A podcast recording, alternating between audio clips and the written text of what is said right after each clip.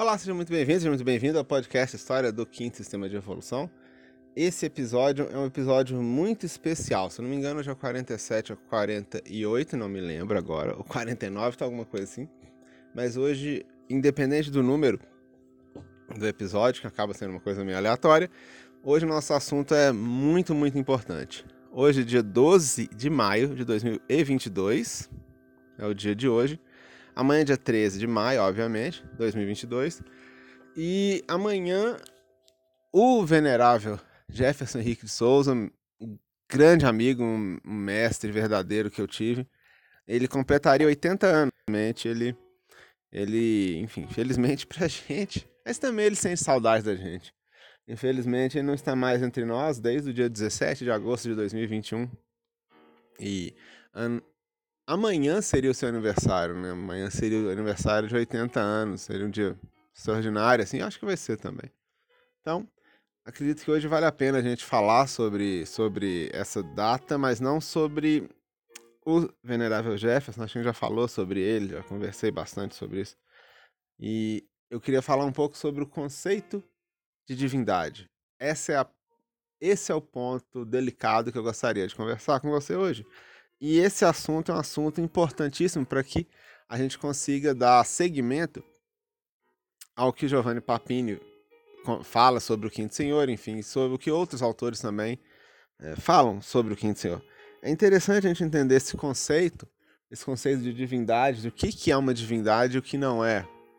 O que é realmente, que de fato vem a ser uma divindade o que não é, o que é outra coisa, o que é uma outra construção esse é o nosso, o nosso assunto de hoje. Né? É um assunto meio básico, um assunto primário, por assim dizer, é simples, mas ele é importante. Muitas vezes, exatamente pela falta da base, é que as pessoas concluem coisas erradas e vão concluindo outras coisas ainda mais erradas e outras mais erradas. E quando chegar na frente, são uma confusão dos demônios, ninguém entende nada. E você fala, cara, como é que a gente chegou nesse ponto? Começou com uma confusão, com um conceito mal sedimentado, mal aplicado, um conceito que foi, como a gente pode dizer, foi adotado de forma equivocada. Essa é a, é a questão. Então, eu gostaria de dedicar esse episódio novamente à memória do meu mentor, do meu mestre Jefferson Henrique de Souza. Esteja onde ele estiver, espero que ele receba nosso, nossas saudações, nossas saudações, e que seja muito feliz, né? E Assim, para nós fica saudade. Foi um grande, grande mestre. Grande, grande mestre. Daquele você fala, poxa vida, você, você teve com essa pessoa? Tive, bastante. Nossa, tem sorte, Ari. Tenho. Sorte nunca me faltou. Muitas coisas me faltaram ao longo da vida, sorte não é uma delas. Sorte eu, eu tenho, né? Essa é a ideia. Muito bem. Então, vamos falar sobre a divindade, sobre o conceito de Deus. O que é ser Deus? Boa pergunta, não é verdade? Não é uma pergunta que tem uma certa profundidade? O que é ser um Deus? O que é ser Deus? Poxa vida. É o tipo da pergunta que raramente é feita. Normalmente, as religiões, sobretudo as religiões, e aqueles que se opõem à religião, seguindo o script da religião, eles não definem isso. Então diz, eu acredito muito em Deus. O que é Deus? E o outro, Deus não existe. Deus é o que exatamente? O que exatamente não existe? Para ficar mais claro, para quem não tem uma facilidade tão grande com filosofia. Imagine, por exemplo, eu me chamo Maria Mestre. Então, vamos supor que uma pessoa não me conheça. Ah, e alguém diz, ah, eu conheço o Ariomestre. E outra pessoa fala, quem que é esse Ariomestre? Eu falo, Ariomestre não existe. Eu falo, eu conheço ele. Como você conhece? Eu, eu não acredito que você conheça. E fala, tá, mas calma, gente, gente. Nenhum de vocês dois me conhece. Você sabe quem que eu sou? Vocês me conhecem? Vocês sabem quem que é, é o Ari aqui que tá falando esse podcast? Não, não sei. Eu tô falando porque eu acho que existe. Eu falo, eu acho que não existe e tal.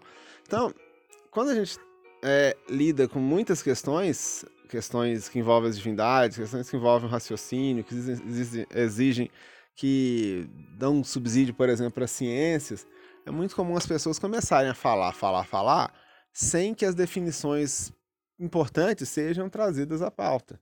E a primeira delas, ao se tratar de uma divindade, é, afinal de contas, o que é uma divindade? O que é um Deus? No Senseiya, também conhecido como Cavaleiros do Zodíaco, uma série que eu adoro, assim, a série... Nossa, eu sou muito, muito fã. E, de fato, ali a história da, da obra, como a gente diz, está escrita e reescrita, e escrita em detalhes que poucas pessoas revelaram, se é que alguém revelou. Então são, é, é uma coisa muito valiosa para quem gosta desses assuntos que a gente conversa aqui. Eu recomendo que assista um por um, mesmo. Episódio, qualquer coisa assim, conversa comigo, a gente conversa sobre ele. E aí, no, no último filme, que é o Prólogo do Céu, lá depois de muitos, muitos eventos, muitas, enfim, longa, longa, longa, longa jornada, o herói, que é o Seiya, daí o nome Seiya, Seiya é o nome dele, do rapaz lá, do, do grande herói da, da saga, né? o Seiya ele, ele começa a se perguntar. Ele está entre duas deusas, entre Atena e Artemis. E ele começa a se perguntar, afinal, o que é ser um deus? O que é um deus? O que é ser um deus? Por que que Deus, quem que é o deus? E aí surge a figura do deus Apolo, né, como maior, como irmão maior, mais velho das duas, né? Apolo, na verdade, ele é tio da Atena irmão da Artemis. Artemis é tia da Atena. Essa é a ideia. E o Apolo diz: o que é ser um deus? É uma pergunta que vocês humanos, já é uma coisa que vocês humanos jamais vão entender. Não é permitido perguntar o que é ser um deus. Olha, que passagem magnífica, né? Que coisa magnífica, assim. Porque, não que isso seja bonito, mas é magnífico como é que sintetizou bem o pensamento religioso, o dogma religioso, como é que esse Apolo, figurado nesse desenho, ele representa o Deus criado pela humanidade, o Deus criado pelo senso comum, pela grosseria do dia a dia, ao longo do tempo, né? É o mesmo, esse Apolo é o mesmo, não o Apolo mitológico, eu falo o Apolo figurado lá no Saint Seiya, no Prólogo do Céu. Esse Apolo, esse, né? Esse personagem que leva esse nome, não o Apolo lá do, da mitologia grega, que é, enfim, tem uma ligação, mas, enfim, a gente está falando de um desenho animado, não da mitologia. E aí, esse Apolo que faz isso, humano, você não tem o direito de perguntar o que é ser um deus, você é um humano. Né? Como existe essa. É intransponível, você jamais vai saber o que é isso. Vocês são seres finitos, vocês acabam, nós somos infinitos. Não há nada no universo mais belo do que a infinitude, do que a imortalidade. Vocês jamais saberão o que é isso. E ele se levanta e fala: Eu vou sim, eu não vou deixar que os deuses façam isso. Ele diz: Os deuses existem para cuidar das pessoas. É para isso que servem os deuses. Os deuses servem para zelar e cuidar das pessoas. Os deuses servem, eles amam as pessoas. Eles servem para amar as pessoas. Eles são úteis, os deuses precisam ser úteis. Eles são seres úteis às pessoas. E o Apolo fala: negativo, eu vou te destruir. Porque esse Apolo figurado lá no Senseiya, de uma forma brilhante, brilhante, para dizer o mínimo, é exatamente a síntese da religião, da religião positiva, como dizem, das religiões comuns. Onde você não, não pode, você pode dizer, ah, o, o, o islâmico, ah, a gente acredita em Allah, acredita é, em, em Deus e tal. Você fala, que é Deus? Não ouse perguntar isso. Fala, me prova, eu quero uma demonstração desse Deus aqui. Eu não quero a demonstração dele, eu quero uma demonstração de que ele existe. Uma demonstração incontestável. Ah, mas olha o céu, olha a nuvem. Cara, a geofísica tem uma visão diferente sobre isso. Ah, olha ali o, o olha os animais, olha a vida, essa cara, a biologia tem uma reversão bem diferente disso daí. E eu não estou perguntando o que que Deus fez, é saber quem ele é. Eu não estou interessado em saber o que ele fez. É a mesma coisa. Quem que fez a, a pintura dessa parede? Ah, foi, foi Portinari. Tá, cadê esse Portinari? Olha, olha a pintura do Portinari. Olha a obra do Portinari. Cadê Cândido Portinari, gente? Cadê ele? Onde ele tá? Ô, velho, não olha, não pergunte não. Olha a pintura, olha só que cores, olha que contornos. Tá, eu entendi que é muito bonito, mas eu quero saber cadê o autor? Cadê? Cadê esse Portinari? Cadê o pintor? Cadê o Deus que as religiões tanto falam, né? Cadê o Deus? Onde ele está? Ou eles, ou elas? Cadê? Que que, que é isso? Que que é esse tal de Deus? De onde vem isso? Essas são as perguntas proibidas das religiões. Você pergunta isso na religião, você vai ser expulso. Eles nem vão tentar te converter. Sai, isso é perigoso, porque essa crença em algo que não se prova, em algo que, enfim, que você não tem como dizer, não, não é que é, não é que, não é que é isso mesmo, essa é a base do dogma. Religioso. Sem isso, nossa, você jogou, joga o pessoal para as cobras assim, bonito. Bonito mesmo, é. Joga para cobra total. E eu já vou respondendo, Deus é muito, é muito melhor entendido enquanto uma manifestação coletiva do que enquanto uma criatura singular, um sujeito. Apesar de existirem pessoas que podem ser ditas de origem divina, serem divinas, Deus é mais o coletivo do que o individual. E ao longo desse episódio, que eu não lembro exatamente qual é o número, eu suponho que seja 48 ou 49, ao longo desse episódio, a gente vai conversar sobre isso um pouco melhor. Eu vou te explicar um pouquinho melhor o que, que é essa ideia de que Deus é coletivo, Deus não é individual, Deus é coletivo. Deus é, um, é, é melhor entendido a partir de um grupo de pessoas do que a partir de uma pessoa. Ou seja, ao invés de a gente falar Buda e simplesmente Buda, o Deus, Buda e os seus discípulos, Jesus e os seus apóstolos, e assim por diante. Todos esses seres, eles possuem ao seu redor várias pessoas sempre se manifestaram através de várias pessoas e simultaneamente ao longo de eras. Né? E a gente vai conversar um pouco melhor sobre isso. Não, então, quando a gente tem uma pessoa como Jesus Cristo, como o professor Henrique de Souza, uma Helena Blavatsky, são pessoas, mas elas não estavam sozinhas. Esse, esse Deus que se manifesta ali, ele não conseguiria, é, seria inconcebível a manifestação singular da divindade, isso é impossível, como nós veremos. Né? Então eu estou acrescentando aqui um oitavo paradoxo no set lá do, do livro magistral de Eliphas Levi, chamado Os Paradoxos da Sabedoria Oculta. Esse livro é um livro extraordinário. Quem tiver oportunidade de ler esse livro, não, não pense duas vezes, é um livro extraordinário. E aí, nesse livro, eu acho que a gente poderia colocar um oitavo paradoxo, são sete, se eu não me engano, então a gente poderia colocar um outro.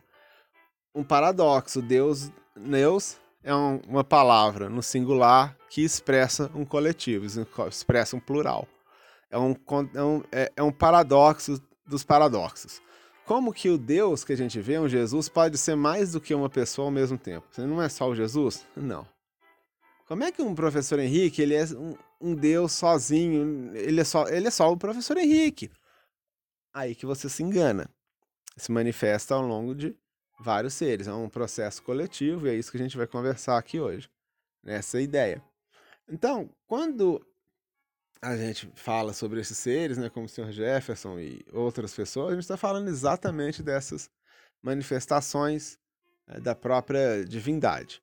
E voltando lá na, na, na conversa né, do Apolo com Ceia, que a gente estava falando agora há pouco, é muito interessante, é muito emblemático essa, essa figuração, né? do Seiya como uma pessoa, como um Ararat, talvez, como, enfim, como um jovem, como alguém que buscou um peregrino da vida, por assim dizer, alguém que, por opção, esteve ao lado da deusa Atena desde tempos mitológicos, estava ali sempre apoiando, né? E é interessante que ele eh, se eleva ao céu e ele consegue acertar um golpe no, no deus Apolo, né? E a pergunta que aparece na tela é quando, a, quando o coração humano supera a vontade divina, o que os deuses irão fazer? O que eles irão perdoar e quais, o que eles irão castigar? Porque é uma pergunta de uma profundidade filosófica extrema. Mas é muito profundo isso. Isso aí dá gente escrever um livrão só sobre isso. Por quê? Os deuses não são aqueles que são julgadores da humanidade, não é o Deus que fala, olha, você fez o seguinte, ó, bicho, você andou mexendo demais com magia negra e eu vou te, vou te castigar. Não é o Deus, o Deus do karma, o Deus karma, Karuna, não é o Deus que faz isso. Não é o Deus que fala, olha, você foi uma pessoa tão boa, você ajudou tanta gente nessa face da terra que eu vou te levar aqui para o céu. Não é o Deus que leva a pessoa para o céu. Não é o Deus que dá a pessoa as coisas. Não é o Deus que tira, né? Não é o Deus sabe a hora de cada um. Não é o Deus é pai. Não é o Deus é amor. Não é o Deus, cara, não brinca com o nome de Deus. Não é o Deus tá de olho, tá? Não é o Deus tá no comando, Deus tá te ajudando. Não é isso. Então, se é o Deus, se é Deus, supondo seja o que for, se é esse Deus, quem dá e quem tira, se é ele quem julga e sentencia e fala: você agiu errado, tá? Eu sou Deus, eu tenho a neutralidade, eu posso dizer que você está errado, eu vou te castigar. Assim como é o mesmo Deus que fala: eu sou o que está acima de você, então eu posso te dar um presente. Eu posso te oferecer algo porque eu estou, eu sou, diríamos, maior que você. E quando o ser humano, quando o humano, ele eleva o seu pensamento, o seu cosmos, suas energias, seu aura, etc. Quando esse humano eleva seu pensamento acima dos deuses. Então, como é que o Deus que estava acima desse ser humano vai poder castigá-lo? Castigá-lo por quê? Por ele ter se tornado um Deus também? Isso é, isso é passível de castigo? É uma pergunta difícil de responder. Ora, se ele superou os deuses, ele também se tornou divino se ele se torna divino, ele não pode, mas ele. Mas e se ele. Como é que ele ousou ultrapassar o, o comum da humanidade? Ele cometeu um crime, segundo o Apolo lá do desenho. O Apolo do desenho representa o Deus figurado das religiões comuns. É isso que ele faz. O Deus da religião diz: você jamais vai superar Deus. Deus vai ser sempre muito maior que você, vai ser sempre melhor que você. Se você tentar superar o Deus, você é um criminoso. E quando o Seiya supera? Que tipo de crime ele cometeu? É uma pergunta profunda, né? E ao mesmo tempo, se ele superou os deuses, como é que ele pode receber graça divina? Ele, é ele, ele não superou os deuses, então como é que o Deus que estava acima dele agora não está mais, está em pé de igualdade? Como é que esse Deus pode dar algum presente para alguém que está em condição de igualdade? Será que ele vai falar bem-vindo, seja bem-vindo aqui ao Olimpo? É, gente, esse que eu sei, acabou de chegar lá da face da Terra, ele tá aqui no Olimpo com a gente, um rapaz top. Ah, mas se é um Deus receptivo, esse Deus receptivo, por que esse Deus, é, sendo receptivo, ele impedia as pessoas de concluírem as coisas e de evoluírem? Então você repara que é um paradoxo interessante, né? porque o Deus das religiões é paradoxal. O Deus figurado das religiões ele é totalmente paradoxal não é um Deus ah, no sentido mais inteligente da palavra, é um Deus no sentido mais rústico. É uma, é uma, diríamos assim, uma potencialização, né? uma exacerbação da maldade e dos podreiras da humanidade. Esses são os deuses aí que as pessoas ficam acendendo incenso e falando namastê e, e enfim, amém e um monte de coisas que eles ficam falando por aí. É exatamente isso. Então, é, diz isso. Elifas Levi comenta isso no Paradoxo da Sabedoria Oculta, né? Que Deus é por toda parte uma imagem de todos aqueles que na sua ignorância o concebem. Ele, se, a, se o pessoal é grosseiro, se o pessoal é bruto, o Deus dessas pessoas vai ser uma brutalidade, vai ser um brutamonte. Se são pessoas muito gentis, muito delicadas, muito boazinhas, o Deus dele vai ser um cordeirinho manso. Se é um pessoal maldoso, malicioso, o Deus dele é um sujeito, um imbecil, um idiota que fica passando os outros para trás, dando os outros de bobo. Ou seja, em nenhum momento se está respondendo a pergunta: o que é esse Deus? Porque a resposta para essa pergunta, conforme oferecida pelas religiões, é uma imagem reflexa da humanidade no que ela existe de pior. É isso que é, é, é, colocado. E aí volta a questão: será que essa é a verdadeira divindade? Eu diria que não, eu diria que é outra coisa.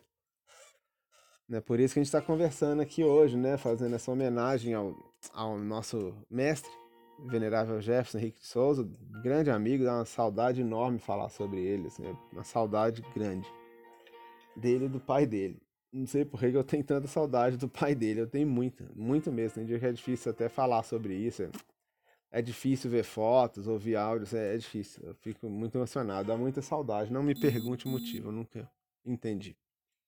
Agora, o Sr. Jefferson faz mais sentido, né? Que eu convivi com ele, eu tive na casa dele quantas mil vezes. Ficamos eu e ele conversando lá sobre assuntos, é, assuntos evoluídos, assuntos sobre, enfim, sobre espiritualidade. Ficaram lá por horas, nós dois, tinha ninguém, eu e ele numa mesa. É meio isso, assim. É uma oportunidade muito, muito boa que felizmente eu consegui aproveitar. Muitas na vida eu perdi, essa eu aproveitei. Agarrei com unhas e dentes e deu certo. Enfim, então é justificado a gente sentir saudade de alguém que a gente conviveu tanto, né? O pai dele eu já não, não sei. Quando eu vim para cá, o pai dele já tinha falecido há 17 anos, 16 anos, né? Então já é outra história. Mas enfim. Então, fazendo essa homenagem, eu vou estender essa homenagem, se me permitir, o venerável professor Henrique de Souza, então homenageá-lo também nessa ocasião, fazendo essa essa, essa gravação desse episódio também vou dedicar em homenagem ao, ao mestre, professor Henrique de Souza. Né? Espero que, que ele não, não se importe com a simplicidade, a rudeza das, das, das, das ideias aqui apresentadas. Então, é, é, é, é, meio bruto, é meio grosseiro, é pouco lapidado, mas é sincero, não, é, é de coração. Muito bem. Hum, o exemplo nós tivemos de um homem sem igual que viaja para a Índia perpassando Portugal. Que belíssimos versos. Mas olha só que interessante. Então, voltando àquela ideia, né? A gente entendeu, já está bem claro, que o Deus das religiões é uma figuração das pessoas, né? Você vê, por que, que o Deus da igreja neopentecostal brasileira abençoa a arma? Porque é um bando de criminosos ali, são pessoas assassinas, são criminosos. O Deus do assassinato não é um Deus que impede o assassinato, é um Deus que abençoa os assassinos vai falar: você fez bem, tem que matar mesmo. É, é, tem que matar. Veja aquele versículo ali que então afugentará seu inimigo. Então, aí matou, matou todo mundo. Você vê? Então a pessoa começa a pegar um negócio que foi escrito num outro contexto e distorce completamente para justificar ela, para ser grosseiro como ela é. Né? Isso é o que acontece. Enfim. Quando a gente fala sobre, sobre isso, né, evidentemente não está se dirigindo direcionando isso às pessoas grosseiras, às pessoas que seguem essa, esse raciocínio peculiar, né? Sobre a, a, a manifestação da, das forças é, divinas. A gente não está nessa, nesse clima, né? A gente está falando para pessoas um pouco mais esclarecidas que estão realmente pensando agora nesse comigo aqui, estão raciocinando junto comigo aqui sobre, cara, o que é ser um Deus. E ser um Deus é um evento coletivo. Essa é a definição correta. Então, ao invés de ah, existe um Deus, eu conheci, o nome dele era Fulano. Não, esse Fulano é parte do processo. Ele não é o processo de manifestação avatárica, de manifestação divina. Uma divindade, um Deus, se manifesta num coletivo. Então é mais fácil entender a divindade a partir do coletivo do que do individual. Um grupo de de pessoas orientadas por uma força espiritual estão realizando juntas a manifestação de um Deus. Enquanto uma pessoa individualmente, de uma forma muito menos representativa. Esses, esses conceitos são conceitos difíceis da gente falar em português em 2022. Imagina lá no remota antiguidade, com idioma tipo aramaico, sânscrito. Imagina as pessoas que tentaram traduzir isso do egípcio para o aramaico sem ter essa base filosófica que eu estou apresentando aqui. Como é que esses conceitos foram interpretados igual o nariz de quem interpretou e um erro perpetuado por muitos séculos estendendo até os dias de hoje, fazendo uma enorme confusão, tanto entre aqueles que defendem os deuses quanto aqueles que se opõem à sua existência. Você, por que você se opõe a Deus? Eu não acredito nisso que essas pessoas estão tá acreditando, mas nem ela sabe no que ela está acreditando. Aí eu acho o seguinte, acho que aí vem o time dos céticos, dos ateus. Ateu eu nunca fui, cético eu sou até hoje, mas vem essa galera, né, amparada pela ciência, por, pela filosofia, enfim, pelas estudos das religiões comparadas e tudo mais. E essas pessoas vão dizer assim: esse Deus que o Islã fala não existe, isso é uma mentira. É, eu não entendi ainda que Deus é esse, porque se você pergunta para eles, fala: veja as obras que Deus. Ele não quer saber as obras, quer saber cadê o Deus. Cadê o autor? Eu não estou interessado na obra, eu quero saber o autor. Me traz o, me leva ao seu líder, né? Take me to your leader, né? Que é aquela piada engraçada do, dos alienígenas, né? Que veio de um filme, se não me não sei se é do dia que a Terra parou. É de um filme dos anos 50 que tem essa frase, né? Parece um alienígena na, na, na Terra lá e ele fala: Take me to your leader, me leve ao seu líder. Eu, eu não lembro, é um filme meio série B, assim, não sei se é aquele do, do Prince, do, do. Como é chama aquele? Aquele cara, esqueci o nome do Bigodinho, que fazia todos aqueles filmes trash dos anos 50, que fala, ele, ele fala no início do thriller, no, no, thriller do Michael Jackson, ele fala uma maldição lá, esqueci o nome dele aqui. Uma espécie de um Zé do Caixão norte-americano. Enfim, então, eu tô nessa, Joe, take me to your leader. Cadê o Deus em pessoa? Me dá ele. Deixa eu conversar com esse Deus. Eu não estou falando de, de ver as obras, de ver resultado, ver transformação na vida. Ok, eu não duvido, eu só quero saber quem fez e quero ver essa pessoa. E isso coloca o religioso numa saia justa dificílima de sair. Porque a maioria deles não é que não sabe onde está, eles não sabe o que é. Não sabe definir. Voltando no exemplo do Portinari. Gente, eu vi esse quadro do Portinari muito lindo. Arruma o Portinari. Olha, o Cândido Portinari, ele faleceu, vai ser meio difícil a gente trazer ele aqui. A gente pode tentar uma psicografia, de repente, porque, ou te mostrar um vídeo, alguma coisa, porque Portinari não está mais aqui. Olha só. Quer dizer, então, que em relação ao Portinari, a gente consegue ver claramente quem é ele. Mesmo que fale, Portinari foi um anjo, foi uma pessoa linda, uma pessoa do bem. E o outro fala, não é bem por aí não, ele tinha seus defeitos, tá? ele tinha seus problemas. Ok, isso é uma discussão secundária, porque o importante é que a gente fala, vocês concordam que existiu um Cândido Portinari? Sim, claro, olha, tem, existem registros dele, olha só, o Portinari e tal. Mesma coisa, quem foi Jesus Cristo? Ah, Jesus Cristo a gente pode falar. Jesus existiu, viveu na Galileia, etc., lá no Israel, quem que foi Krishna? Ah, Krishna, você tá puxando aí o arquivo antigo, né? Isso é, é, é antes da internet, é antes do, é, antes é, é, antigo, é antes deles inventar Instagram, cara, bem antes. Você vê. Aí peguei um Krishna, você fala, Krishna? Claro, eu consigo falar sobre Krishna, sobre essa pessoa. Ah, sim, entendi. Ele não tá mais aqui, mas a gente consegue falar, sobre, a gente entende ele. Tá ali, ó, o Krishna. Ó, aquele, esse é o Krishna. E esse Deus? O que é esse Deus que o pessoal fala? É um bunhado de interrogação. N não existe essa definição.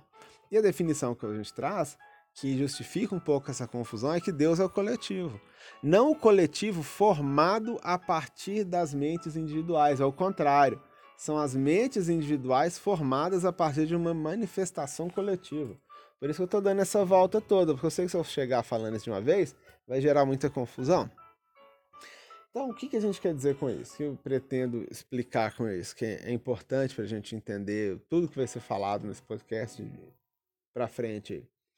Seguinte, quando a gente fala sobre o Deus das religiões, a gente está falando de uma coisa quase que combinada entre as pessoas. Não é oficialmente combinada, mas é, é quase que um acerto entre elas. Olha, gente, seguinte, vamos combinar aqui então a gente gosta de crime, não gosta? Gosta. A gente gosta de, de assassinato, de, de coisas assim, não é? É.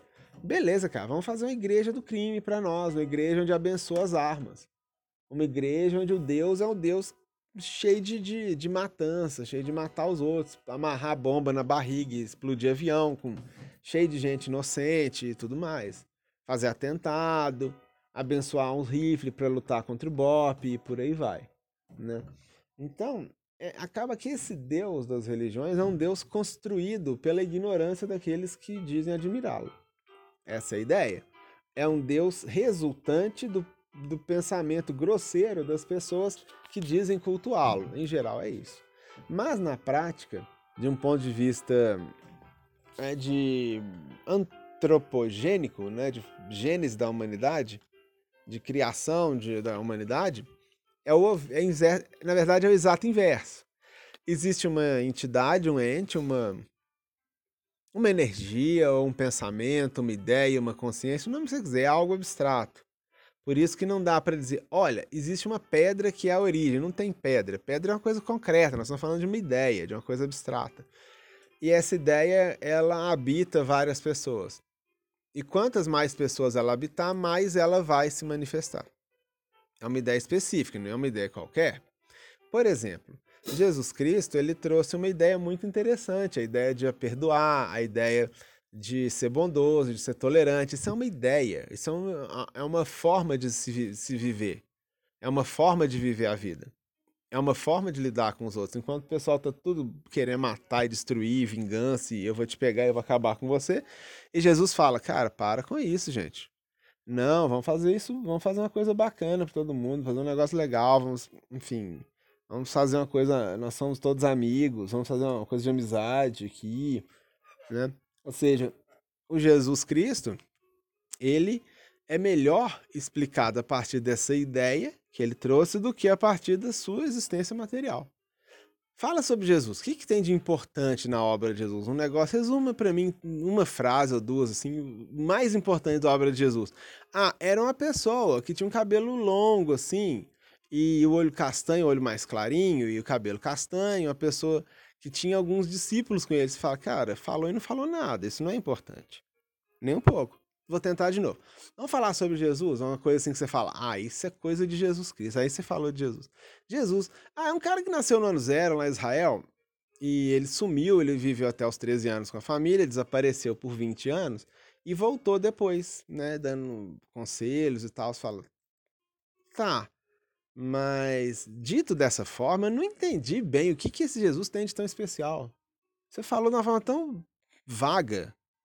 Tá, vamos tentar de novo. Jesus é uma pessoa que é uma divindade encarnada e ela veio ensinar as pessoas a amarem, perdoarem, a evoluírem pelo perdão, pela tolerância, pela convivência. É uma pessoa que usou todos os seus esforços para que as pessoas agissem por bem, para que elas não, não obrassem o mal, para que elas escolhessem sempre o caminho do bem, do bom e do belo. E você fala: Ó, oh, agora eu entendi, agora tem um negócio aí que realmente caracteriza Jesus que você fala, é, Gautama era diferente, o Buda era diferente. Você fala, é, Krishna é, é uma outra pegada. Você fala, é, Moisés era, era bem diferente. Moisés não era tão paz e amor igual Jesus Cristo, ele tinha um outro, um outro raciocínio. Né? Moisés tinha uma outra, Maomé tinha uma outra abordagem diferente, né? O Odin dos nórdicos, é, a história é diferente. É, isso que você falou, Ari, realmente define bem. Você fala, Jesus é um cara que veio ensinar a humanidade, pelo menos a humanidade da sua época, a respeitar as diferenças, a, enfim, ser amigos e promover o bem. Poxa, legal, é isso mesmo. Então você vê, mas calma aí, para e pensa um pouco. Promover o bem, isso é muito abstrato. Como assim promover o bem? É fazer uma ação de caridade? Ou é montar uma empresa e dar oportunidade de trabalho para pessoas que estão desempregadas? Fala, nossa, Ari, para de fazer No battery, please charge. Ah, minha musiquinha aqui acabou, vou ter que... Da minha caixinha de som aqui, vou ter que desligar. Fica falando só o som irritante da minha voz por enquanto. E aí, o que acontece? O, o que, que é isso, né? É uma coisa abstrata, você concorda comigo? Veja se faz sentido para você também, assim como faz para mim. É uma coisa abstrata. É abstrato. Fazer o bem, tudo bem, né? Jesus é uma pessoa que veio ao mundo, um Deus, basicamente, uma divindade, um ser superior, né? Um ser muito mais inteligente, muito mais sensível, tinha inclusive habilidades de cura, pessoas doentes, ele conseguia com a imposição das mãos fazer as pessoas é, curarem de enfermidades, enfim. Poxa, era uma pessoa acima da média, fazia coisas que a gente não consegue fazer. Por mais que ele dissesse, eu só sou uma pessoa mais treinada que você, sou um pouco mais adiantada, vocês também conseguem, se vocês quiserem, a gente aprende, ensina e tal. Mas o fato é que Jesus tinha um diferencial em relação a gente, isso é um fato. Em relação a todos nós, Jesus Cristo era bem diferenciado, né? Mas quando a gente fala, tá, vamos tirar essa parte do diferenciado aí e, e ver o que, que o define, porque existiam Moisés e outros seres diferenciados também, né? O que, que diferencia um Jesus Cristo de um Buda, por exemplo? Né? São duas pessoas que também tinham habilidade de cura, mesma coisa que Jesus fazia, Buda fazia, só que Buda tinha outra pegada, ele era indiano e tinha outra pegada, né? Tinha outro raciocínio. E você fala, poxa, Jesus ensinou as pessoas a praticar o perdão, a perdoar e tolerar. Perdoar e tolerar o quê? o quê? Qual tolerância? Tolerância religiosa, tolerância é, de orientação de gênero, tolerância de crimes cometidos, tolerância de quê? Qual a tolerância? É interessante, né? Uma das coisas, não sei se o Papini comenta isso, mas se não comenta, deveria. Que é interessante, uma, um dos absurdos da igreja cristã é justamente a forma como eles tratam o diabo. Atesta o tanto que é, que é fraca esse raciocínio em relação ao pensamento espiritualizado de fato. Porque se Jesus era o mestre da tolerância, por que, que as pessoas escorraçam o diabo? Por que, que ele está tirando o diabo? Pelo contrário, o verdadeiro cristão convidaria o diabo para ir na igreja e se tornar cristão. Fala, oh, você, você aprontou cada uma, né? Mas a gente é discípulo de um mestre tolerante, a gente quer te converter também, a gente quer que você seja como nós. Então, o verdadeiro cristão ele não combate o diabo, ele vai tentar fazer por onde o diabo recobre a sua forma original. Para que ele volte a ser um anjo, para que ele, enfim, volte a ser um ser de luz, para que ele pratique o bem, que ele pare de praticar o mal. Esses são os cristãos verdadeiros. Você nunca ouviu falar nisso, né? Você nunca ouviu falar de um pastor que fala: traz o diabo aqui que eu quero conversar com ele, eu vou bater um papo com ele e eu vou convencê-lo a, a mudar de lado, a vir para o nosso lado. Nossa! Aí sim, aí nós estamos falando de um, de um verdadeiro cristão. Esse é verdadeiro, autêntico. Não é o que acontece? Infelizmente, não é bem o que acontece. Mas assim, o que que o que, que é essa tolerância nessa tolerância? É uma coisa abstrata, concorda? É uma ideia abstrata. Pode servir para muita coisa. O Buda, né, Gautama, o príncipe Siddhartha Sakyamuni, chamava também de Gautama. Gautama, G-A-U, Gal, o Go é a vaca. É a vaca sagrada, né, que dá o leite. O leite, o que, que é essa vaca sagrada? O que, que é esse leite, né? Esse leite são os conhecimentos, são, são a, a sabedoria iniciática, são a sabedoria das revelações, das coisas sublimes. É o conhecimento, é o que tira da pessoa da ignorância. Né? Assim como o leite alimenta o, o, o bezerro, alimenta o bebê, alimenta a pessoa e faz com que ela cresça e se desenvolva bem, o conhecimento alimenta a pessoa e faz com que ela cresça e se torne uma pessoa bem, bem desenvolvida também, não seja um subnutrido intelectual, um subnutrido espiritual, seja uma pessoa bem nutrida espiritual, bem nutrida intelectualmente. Então, esse Gautama é o condutor da vaca, né? Assim, é aquele que, a partir de muitos conhecimentos, ele seleciona aquilo que vale a pena as pessoas passarem um tempinho aprendendo e o que não vale. Que ele diz, ah, vai, assim, não vai te levar a lugar nenhum, não mexe com isso, não. Isso é perda de tempo. Não, isso aqui é bom. Esse conhecimento aqui sobre reencarnação, então, isso aqui é bom, isso aqui é muito bom. Isso aqui a gente vai, vai, vai conversar assim. Ah, não, esse outro, não, esse é picuinha, deixa esse tempo pra lá, isso não vai ajudar em nada, não. Né? Esse é o príncipe Siddhartha Sakyamuni, também conhecido como Gautama, ou Gotama, o condutor da vaca. Né? Gal é, é a vaca, em sânscrito ou tibetano, um dos dois. E aí, o que, que ele ensina as pessoas? Ensina as pessoas o desapego. Ensina as pessoas a, a, uma vida de paz, a resolução dos conflitos pela paz. Né? A não agressão. Buda é o, é o famoso não agressão, nada de agressão. Não agressão em que sentido? Não agredir fisicamente, não agredir psicologicamente, não agredir em xingamentos, não agredir de fazer uma pimenta muito forte que você põe na boca e fala: O que, que eu te fiz pra você me dar um troço desse pra eu comer? Você tá me agredindo. Não agredir de fazer uma música muito agressiva que você fala: Nossa, meu Deus do céu, você tá com raiva de mim, que eu te fiz essa, essa música agressiva? Não agredir é o quê? É uma coisa abstrata, concorda? É um troço muito abstrato tão abstrato que pode ser desdobrado em diferentes interpretações. E, de certo modo, todas elas estão mais ou menos alinhadas com esse ser de origem divina, essa divindade. Então, esse Gautama também é uma divindade, não resta dúvida, que é uma expressão, uma manifestação da divindade. Isso ninguém, ninguém duvida, ninguém questiona isso, isso é, isso é óbvio. E o que é interessante nessa conversa é o seguinte, que esse esse Deus, ele se manifesta através de todos aqueles que de alguma forma expressam isso. Então, ao invés de imaginar, nosso Deus é uma pessoa, é o Gautama, é realmente. Mas o que, que o Gautama tem lá? O que, que o Siddhartha Sakyamuni tem de tão, tão diferente? Ele é um, um ponto forte, uma pessoa que, diferente de mim e dos outros, é uma pessoa que do início ao final da vida dele, ele foi aquilo ali, ele expressou aquele princípio. Né? Ele é uma criatura que não, não deslizou por outras coisas, ele andou ali nessa linha. Jesus veio pregando o amor, a tolerância, etc., desde sempre. Ele não começou isso com 40 anos de idade, né? até porque não viveu tanto. Ele sempre foi aquele que perdoava, aquele que fazia as coisas para o bem, né? O venerável professor Henrique José de Souza, mesma coisa. A história dele é uma história maravilhosa, uma história maravilhosa. As pessoas que tiverem um tempo e puderem estudar a história do professor Henrique José de Souza e, e da sua família, a Dona Helene, seus filhos, o venerável Hélio, Jefferson, Selene, Hermes, né? Esses quatro seres, nós quem puder estudar isso vai, vai, e realmente uma sensibilidade um pouco maior, vai ficar encantado, ver o quanto que essas criaturas né, são criaturas especiais. Né? Eu tenho muito, muito orgulho de ter conhecido tão de perto o Sr. Jefferson, muito, muito orgulhoso mesmo. E aí o que acontece? Esses seres, né, eles manifestam, eles são expressões da divindade, né, que a gente estava falando. Essa divindade, então essa divindade é uma coisa abstrata. Esse Deus, né, que é o chamado Deus, é um abstrato, é uma abstração, não é uma coisa concreta. Não é uma pessoa, é uma abstração, é uma ideia. Tá? É uma ideia que pode servir para muitas coisas. Não é tipo assim, é, levar vantagem na vida. Levar vantagem na vida pode ser interpretado de muitas formas. Porém, não parece ser uma coisa é, relativa a, a, a, Deus algum. Nenhum Deus vai ensinar a levar vantagem.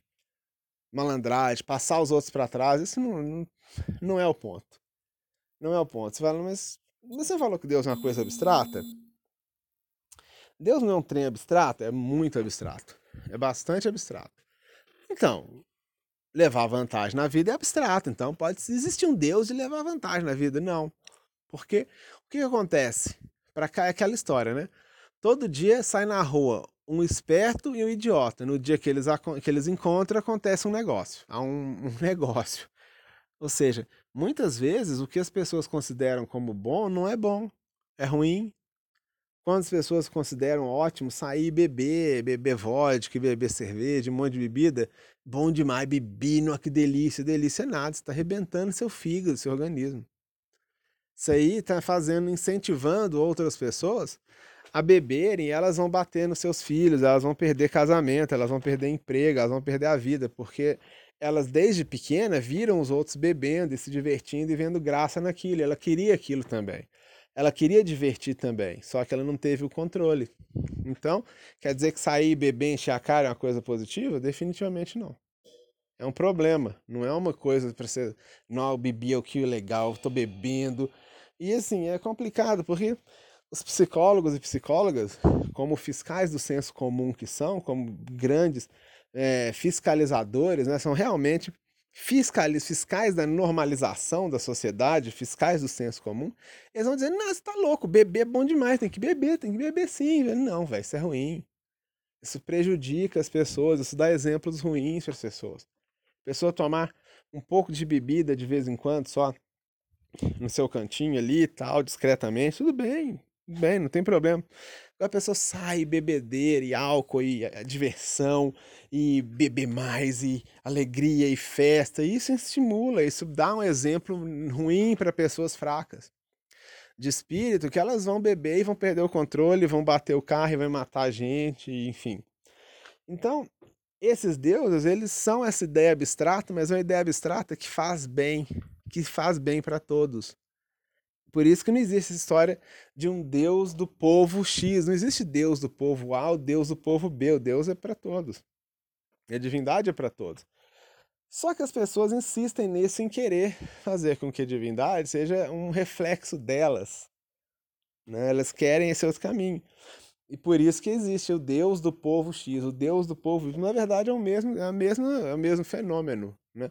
É um fenômeno que faz com que a humanidade exista. Então, Deus ele é uma manifestação coletiva. Né? Ele se manifesta através de muitos, simultaneamente. Alguns mais do que outros. Alguns vão expressar isso muito, como era o caso do Sr. Jefferson, por exemplo. Nosso querido amigo, o Sr. Jefferson, dá tanta saudade dele e do seu pai, né, o professor Henrique Souza, que também dá uma saudade muito forte, apesar de eu não tê-lo conhecido em vida. Não sei por que eu tenho uma saudade grande dele. Mas enfim. O, esses dois são pessoas que, se você observar bem, né, se tivesse como mensurar essa manifestação divina presente neles, vai ver que ambos são pessoas de grande força divina. Porque essa força divina, esse esse, essa coisa abstrata da qual os deuses surgem, né, os deuses são, é, essa coisa abstrata se manifesta ali. Então aparece uma pessoa, como o Sr. Jefferson, como o professor Henrique, são pessoas que perdoam, pessoas que aconselham, pessoas que dão é, direção para as pessoas, orientam as pessoas, explicam coisas para as pessoas que elas não sabiam, dão revelações, enfim, tudo mais. Né? ou seja, eles são criaturas que fazem isso de, de vida. eu de vez em quando dou meus conselhos para um ou outro.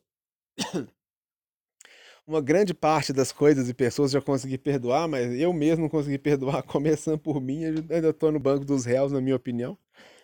no banco dos réus, bem réus mesmo, com longos processos, mas enfim, eu consigo fazer um pouco, mas não muito. Eu não sou uma, uma pessoa divina, sabe?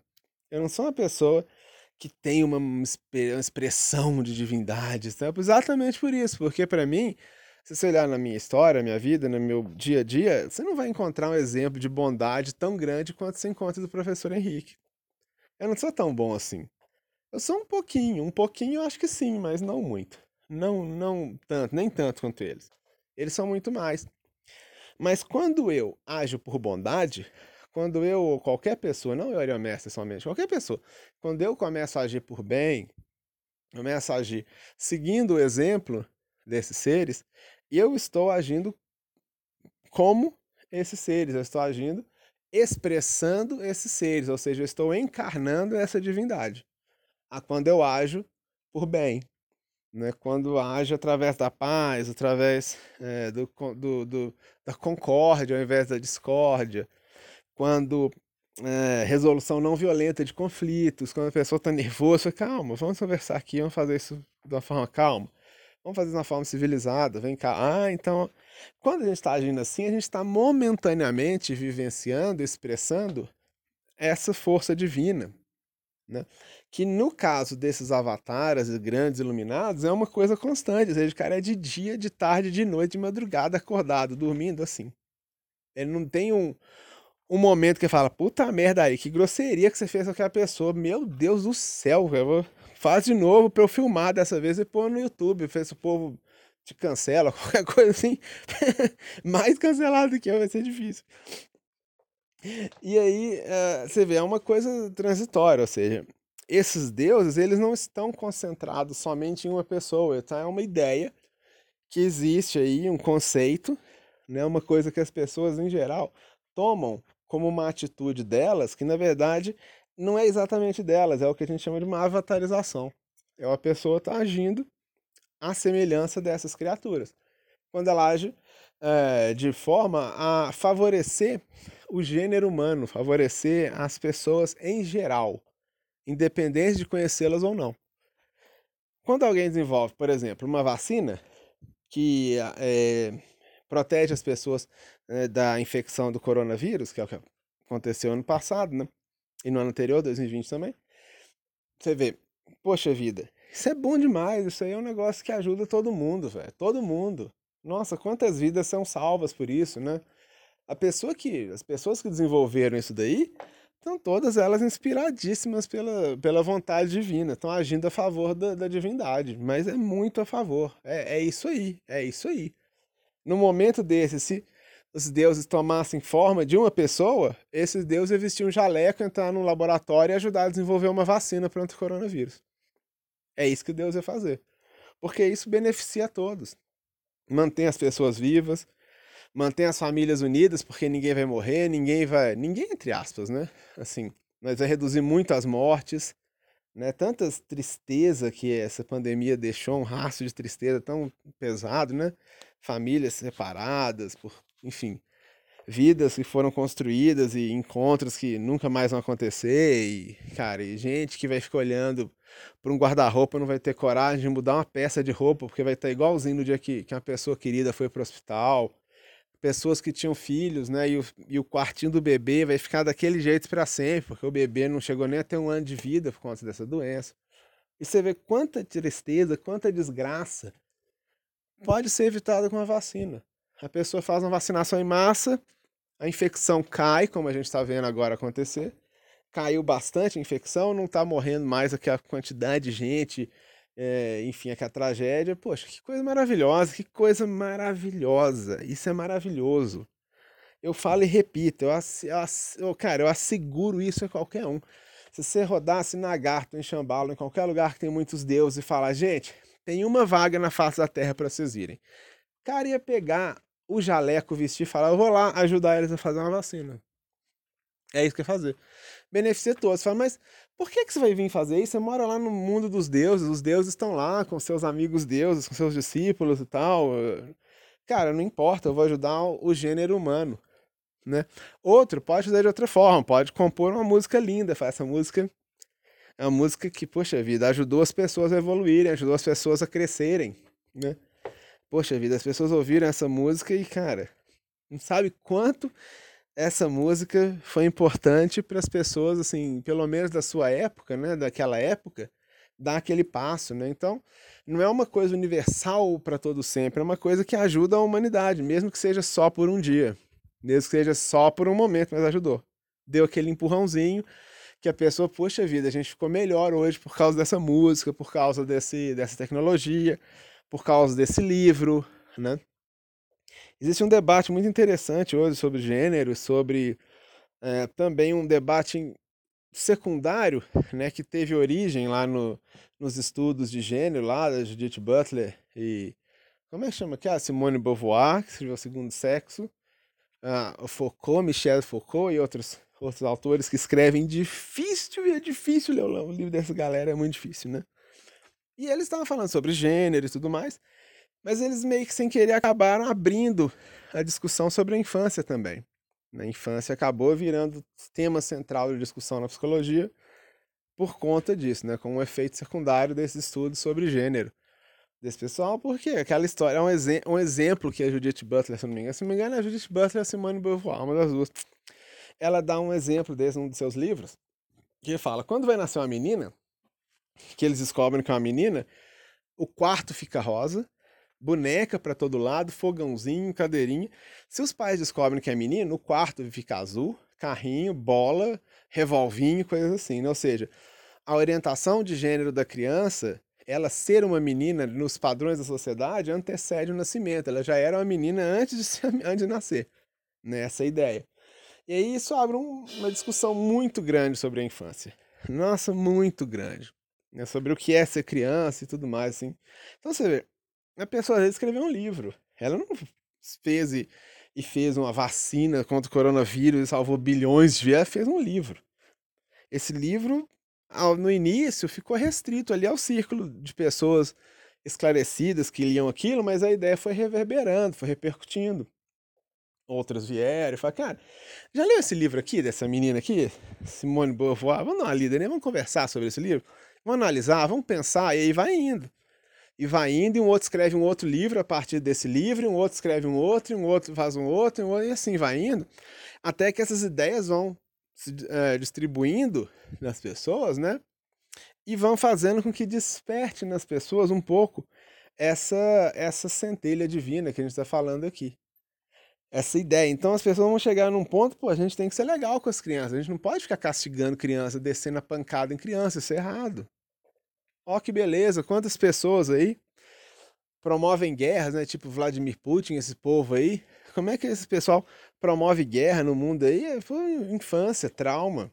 Pessoas que foram grosseiras com eles no passado e faz, fez com que eles entendessem que o mundo é, é ser bruto um com o outro, é promover a dor e a desgraça ao invés de promover a união e a concórdia, que é uma coisa muito mais inteligente, né? muito mais divina. Então, a gente observa que essas, quando as pessoas agem por bem, para o bem de todos, né? especialmente aqueles que elas nem conhecem, mas que, enfim, quem sabe sejam beneficiadas por essas ações, sejam elas quais forem, seja qual for. Eu dei alguns exemplos, existem muitos outros.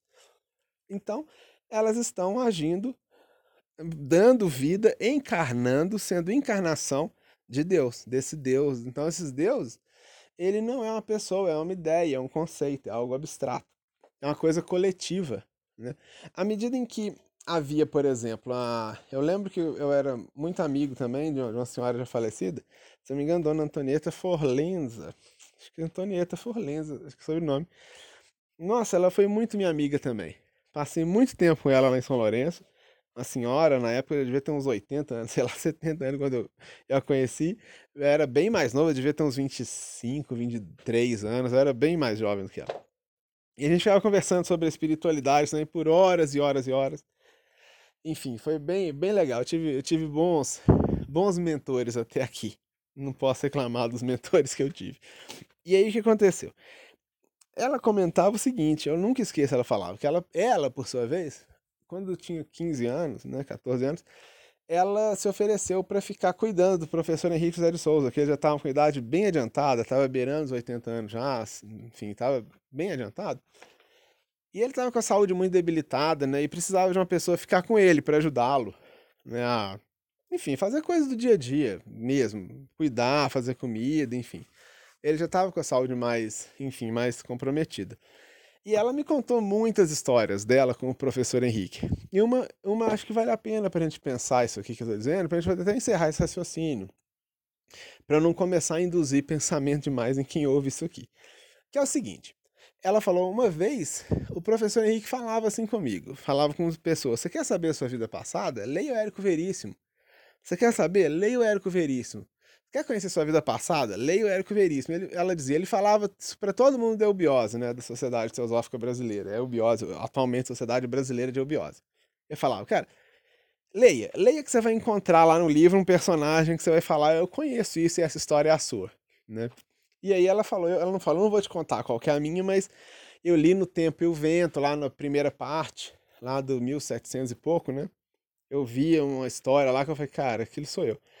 E ela falou assim: é engraçado que uma vez eu vi uma foto do Érico Veríssimo num livro, numa livraria, o professor tinha falecido já, e ele estava numa pose assim, assim.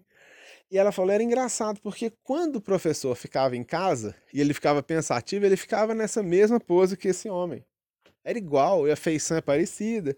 Ela falou: será que esse Érico Veríssimo não seria um tuco do professor Henrique? Eu falei: boa observação. Né? Ou seja, existia uma pessoa fazendo um trabalho né, como o tronco da, da missão, né, o tronco da, dessa manifestação cíclica, com o professor Henrique Jair de Souza e sua esposa, Helena Gerson de Souza, mas, ao mesmo tempo, talvez tenha existido, no meio da humanidade, várias pessoas que estavam fazendo um trabalho parecido, não porque eles vieram de cabeça combinada, não é porque eles fizeram uma reunião lá no, no plano espiritual, galera, vamos todo mundo nascer lá. Você vai ser o professor Henrique, você vai ser Érico Veríssimo, você vai ser fulano, você vai ser... Não é uma combinação assim.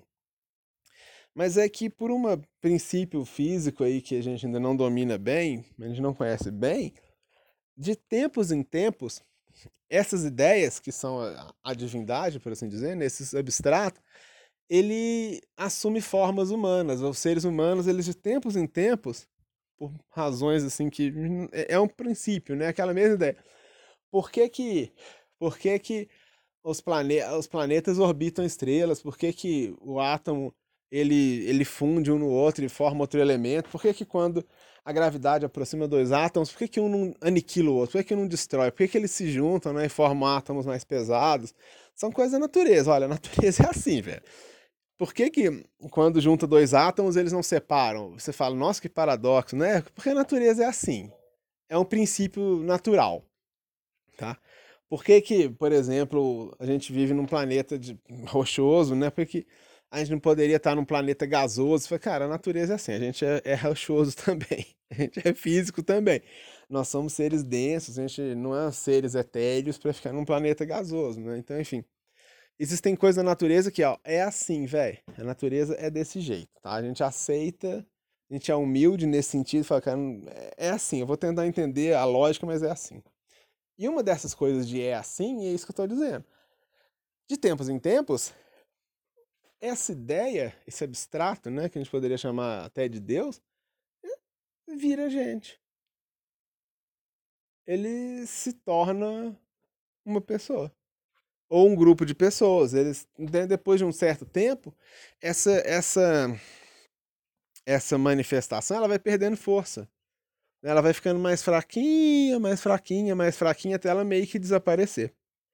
E aí, quando ela desaparece, pelo efeito da inércia da humanidade, os seres humanos continuam vivendo aquela, aquele impulso, aquelas ideias, né? Aquilo ali acaba servindo meio que como uma, uma um primeiro contato que eles é, fizeram, fazem né, com aquela informação e vão digerindo aquilo, vão construindo coisas, vão, poxa, vocês viram o exemplo de Jesus, vão fazer uma coisa de tolerância. Como a gente pode fazer? Ah, uma tolerância religiosa, uma tolerância de opção, orientação de gênero, etc. Vai fazendo, vai desenvolvendo aí. Vai desenvolvendo a ideia. Aquela manifestação, ela já se foi, ela já reduziu. Não que ela acabou. É como se fosse uma órbita de um, de um planeta ou alguma coisa assim que tem um, o afélio e o periélio, né? Tem um momento tá mais perto do Sol, tem um momento tá mais longe. Então tem um momento que essa manifestação é intensa, é muito intensa é muito forte. Então, várias pessoas, espontaneamente, elas vão começar a agir a favor dessa ideia, mesmo sem elas terem noção do que elas estão fazendo. Elas vão agir. Algumas, professor Henrique de Souza, vão ter total noção, né? por isso que ele é o ponto mais intenso desse processo. E outros, talvez, um Érico Veríssimo, ajam por intuição, não por eu sou parte de uma missão, eu sou parte de um projeto. Não, ele não sabe, ele é o Érico Veríssimo escrevendo o livro dele. O outro era um, era um Wolfgang Mozart tocando, fazendo as composições dele. Não era assim, eu sou parte de, uma, de um movimento espiritual, não é isso. Ele está seguindo a intuição. Né? E essa intuição está sendo balizada por esse ente abstrato. Né? Uma das coisas mais curiosas é por que, isso acontece, mas é um processo natural. Assim como os planetas giram, assim como é, átomos se unem sob forte ação da gravidade, né, do Sol, por exemplo, e faz com que átomos de hélio comecem a juntar hélio com hélio e forme carbono e outros metais aí, outros carbono não é metal. E metais e outros, enfim, outras espécies químicas. Isso aí são princípios naturais e um deles é esse. Então a gente tem sempre que atentar olhando as pessoas. Então, para a gente entender a proximidade, o afastamento desses seres divinos e qual o ciclo dessa divindade, qual o ciclo disso, qual que é a periodicidade, Basta a gente observar as pessoas mais esclarecidas. Olhar as pessoas grosseiras, você vai passar raiva, velho. É isso que vai acontecer, vai passar muita raiva. Não, não vale a pena. É bom, é bom prestar atenção nas pessoas grosseiras, mas para evitar problemas, sabe? Assim, aquela, sabe aquela história? Ó, aquele lugar ali tem muito cara, muito ladrão. Toda hora alguém roubado naquela rua ali. Você não vai passar lá, você é esperto, você é inteligente, você não vai dar, dar motivo, né? Agora, observar o que está acontecendo nas ciências de uma forma mais, mais, é, mais alta, né? Essa discussão sobre as vacinas de, RNA, enfim, várias, tem várias outras coisas acontecendo no âmbito da ciência que está fervendo, assim, tá incrível, muita coisa legal acontecendo. No âmbito das artes, a arte atualmente está mais devagar, tá mais meia boca o negócio, não tá muito forte não, tá um troço mais simplesinho, né? Na literatura, a literatura tá ok, assim, não tá ruim não, tá ok. Né? No, do campo da psicologia, a psicologia tá boa também. Atualmente a ciência está mais forte, né? Mais forte, inclusive, as ciências biológicas, né? Atualmente estão mais, mais ativas, mais forte, inclusive, que a própria engenharia, né? Que há 5, 7 anos atrás, engenharia estava no ápice, no, subindo igual um foguetão mesmo, né? Várias métodos e até as redes sociais surgiram nessa época com maior força, enfim. Agora deu uma, uma esfriada, ainda está acontecendo, como eu falei, é o efeito da inércia. Ainda está acontecendo, né? Mas depois, daqui a um tempo, talvez tenha um novo salto tecnológico, as pessoas comecem a, a produzir muito a, a, tecnologia de novo ganhar espaço e a psicologia e outras coisas ficar um pouco mais tímido, mas depois aparece uma nova mudança na psicologia e uma outra arte, aparece uma música extraordinária, uma arte visual, uma escultura, sei lá, alguma coisa assim que, enfim, ou design mesmo, arquitetura, tudo isso é arte, tudo isso é arte, né? Tudo isso está dentro da arte. Ou filmes, ou enfim, alguma coisa, e você fala, poxa vida, agora deu um impulso na arte, e aparece vários artistas fazendo um monte de obras musicais, ou de obras de, de cinema, enfim, de obras é, visuais, né? De, enfim. E aí, poxa vida, a arte deu um outro empurrão. Aí depois um outro empurrão, por exemplo, na área da química, dos, dos, dos remédios e tal, e, e vai indo. Né? Então a gente observando esses, impul esses pulsos, né? esses ciclos, melhor dizendo, a gente vai entender onde é que estão tá essas divindades, como é que está a manifestação dessas divindades a partir desses ciclos. Né? A gente vê o que que o que que está acontecendo. Lembrando que é sempre para o bem comum. Então, quando vem uma situação, conflito na Ucrânia, Rússia versus Ucrânia, quem que está do lado da divindade? Nenhum dos dois. Quem que a divindade gostaria de pegar e sentar e falar: para, velho, vocês estão de castigo, os dois. Por quê? Tá matando, tá, enfim, tá fazendo tragédia. Você fala, ah, mas um começou a atacar o outro. Cara, tô, os dois estão errados, tem que parar esse negócio. Né? Sabe? O povo comemorando que tá morrendo soldado russo. No, no... Cara, não se comemora a morte, só assassino faz isso.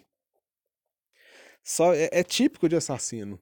Assassino, psicopata, se você ah, procurar, você vai ver aí, às vezes até vídeos de tribunais quando você tem um psicopata, uma pessoa que não pode viver em sociedade, tem que ficar enjaulado mesmo, como um animal feroz, porque são pessoas perigosíssimas para o mundo. Essas pessoas, elas falam, eu matei muita gente mesmo, não me arrependo, achei bom. Eu gosto de ver as pessoas morrendo. É, é comum.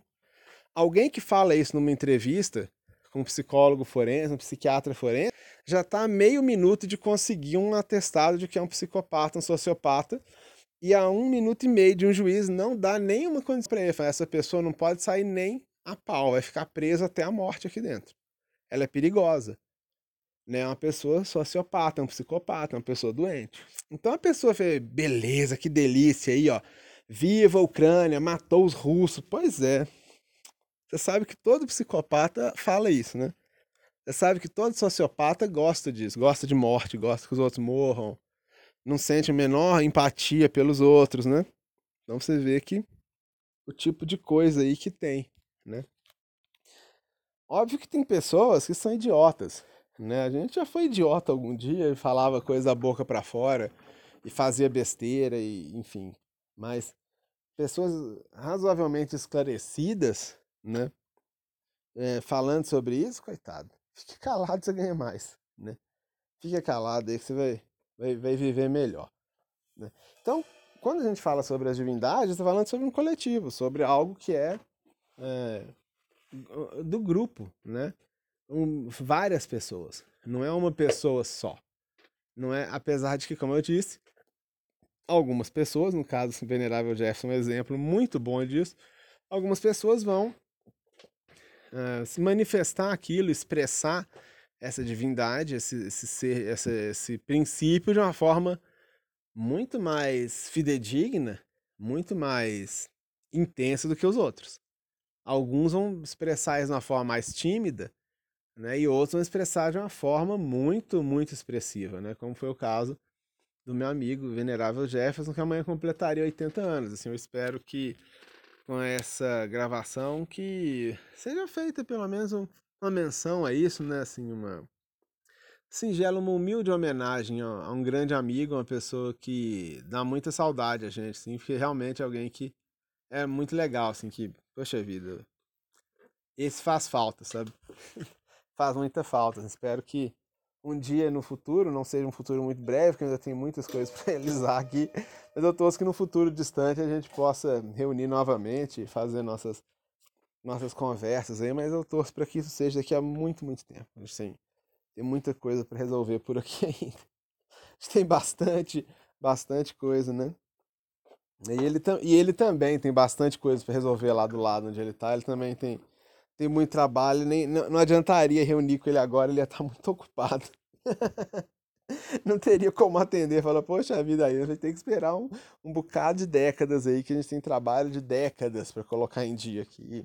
E vai, vai ser, não vai dar não, depois a gente conversa. Tá bom, que bom que eu também tô precisando de umas décadas aqui para resolver umas paradas, depois a gente, a gente encontra, né? Essa é a ideia.